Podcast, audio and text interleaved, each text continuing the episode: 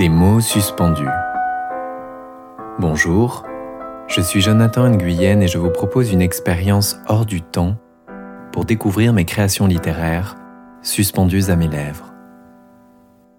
Après avoir rendu hommage à la danse et à sa faculté de révéler l'être, je vous parle aujourd'hui du pouvoir singulier et évocateur de la musique. Deux femmes, un public et le temps soudain suspendu. Embarquez avec moi pour un voyage intérieur, dans l'intensité des sensations, dans les méandres de la mémoire.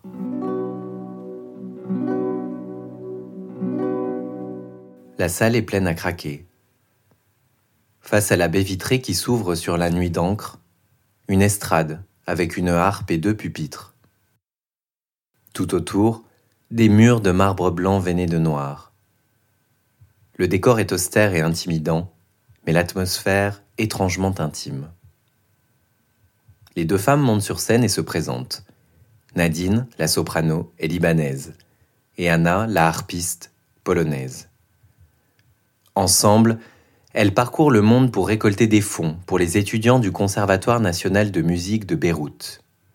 À cause de la crise qui gangrène le pays, ceux-ci n'ont même plus les moyens de se procurer leur outil de travail.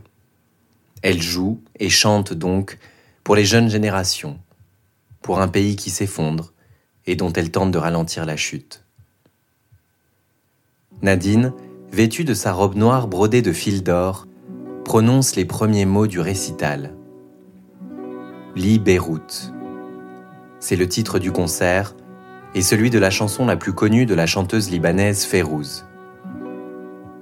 Elle a les paumes légèrement tournées vers le ciel les cheveux simplement détachés sur ses épaules. Elle reste immobile, tandis que les paroles, en arabe, sortent de sa bouche et fendent l'air au son cristallin de la harpe. Lentement, nous nous laissons glisser avec ces deux femmes dont nous ignorons tout. Nous accueillons leurs vibrations, tantôt nostalgiques, tantôt enlevées, mais toujours paisibles. Lentement, nous renonçons à nos vies, pour nous dissoudre tout entier dans l'harmonie. Il y a quelque chose de rassurant dans ce lâcher-prise inattendu et soudain. Un sentiment de confiance, de s'en remettre à la beauté brute de l'émotion. Dans la salle, il n'y a plus un bruit, plus une âme qui n'est pas la musique. Le temps d'un chant, je me promène à nouveau dans les rues embouteillées de Beyrouth, où le chaos environnant se mêle à des fragrances âcres, suaves ou musquées.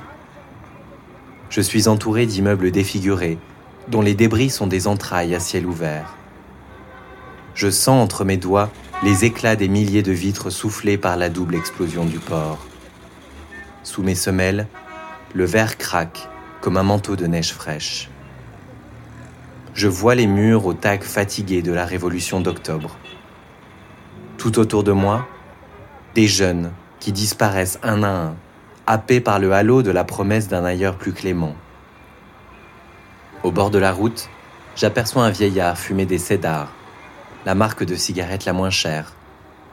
Il a un regard triste, mais résigné. Cette fumée qu'il crache dit son désir de se tuer à petit feu. La ville voulait faire peau neuve après la guerre, mais courbe de nouveau l'échine, frappée en plein cœur par de nouvelles blessures. Et pourtant, elle se tient toujours debout, agitant ses longs bras où sèche le linge coloré des familles, maintenant l'espoir ténu que ses enfants retombent comme toujours sur leurs pattes.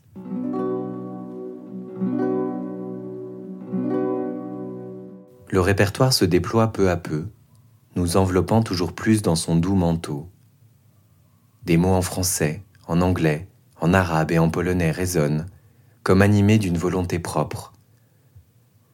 Nous ne saisissons bien souvent que des bribes, mais ce brassage culturel nous hypnotise, comme s'il s'agissait d'incantations. De temps d'un chant, je me retrouve à la cour du roi Henri VIII d'Angleterre, dont la voix de ténor interprète l'une de ses propres créations. La lumière des flambeaux de la grande salle, réfléchie par les vitraux, lui donne une allure majestueuse, presque divine, dans son volumineux manteau doublé de fourrure.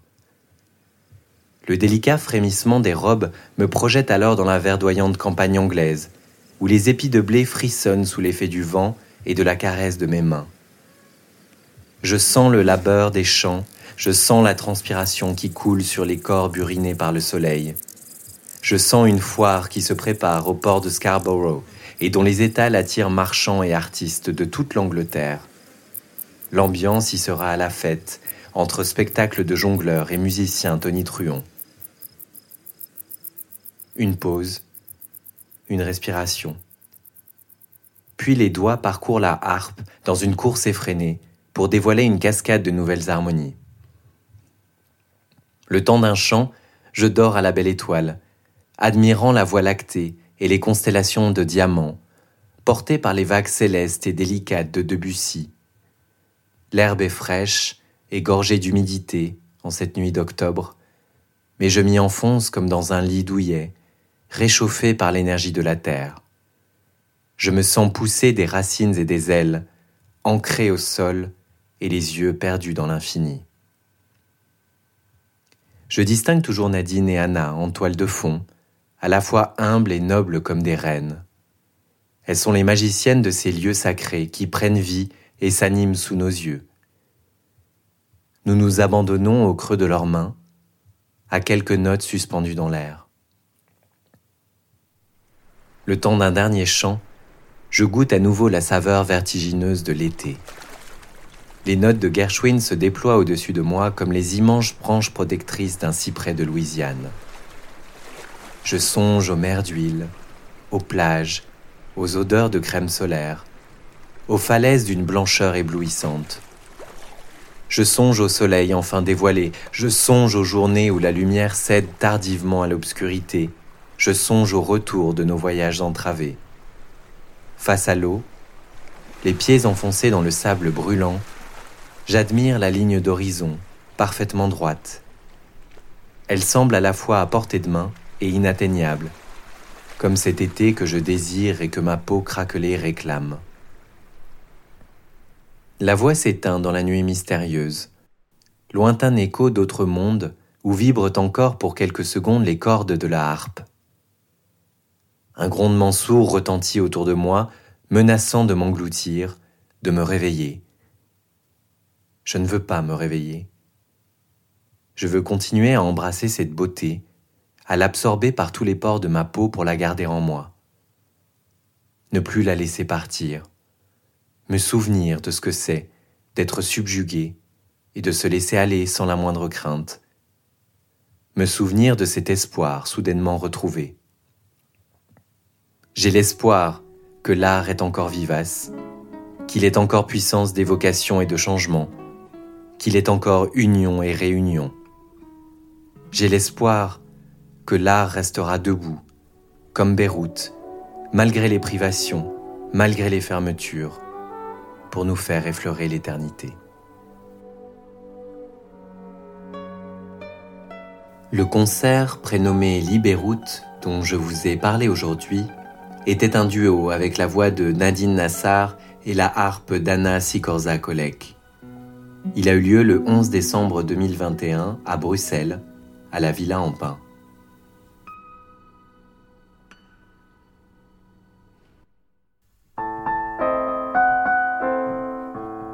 Merci d'avoir écouté Des mots suspendus.